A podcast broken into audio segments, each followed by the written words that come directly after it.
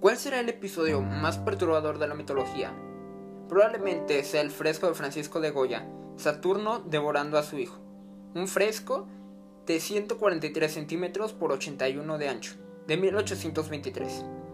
En esta obra de Goya nos muestra un aspecto brutal, desgarrador e inquietante de cómo Saturno devora desgarrando y mutilando el tejido de uno de sus hijos, con un contraste de pigmentos oscuros y un tono rojo vivo, detalla al mismo tiempo que nos transmite una mirada horrorizada, incómoda, donde apreciamos los detalles del arte, de la mirada penetrante y de horror de Saturno, incrustando los dedos en el cuerpo sin vida de su hijo.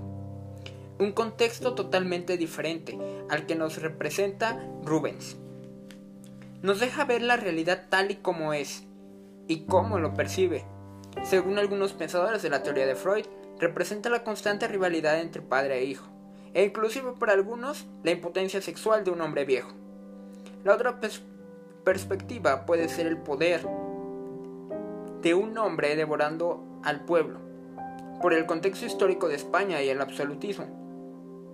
Sea cual sea, me quedo con el episodio mitológico donde un viejo, devorando a su hijo con desesperación y temor, de que algún día se cumpla la advertencia de su padre Urano, quien irónicamente muere a manos de Saturno. Y al final se cumple dicha predicción, cuando es destronado por Zeus y libera a sus hijos, haciéndolo vomitar. Esta es una de las pinturas más desgarradora y más perturbadora que ha hecho Francisco de Goya.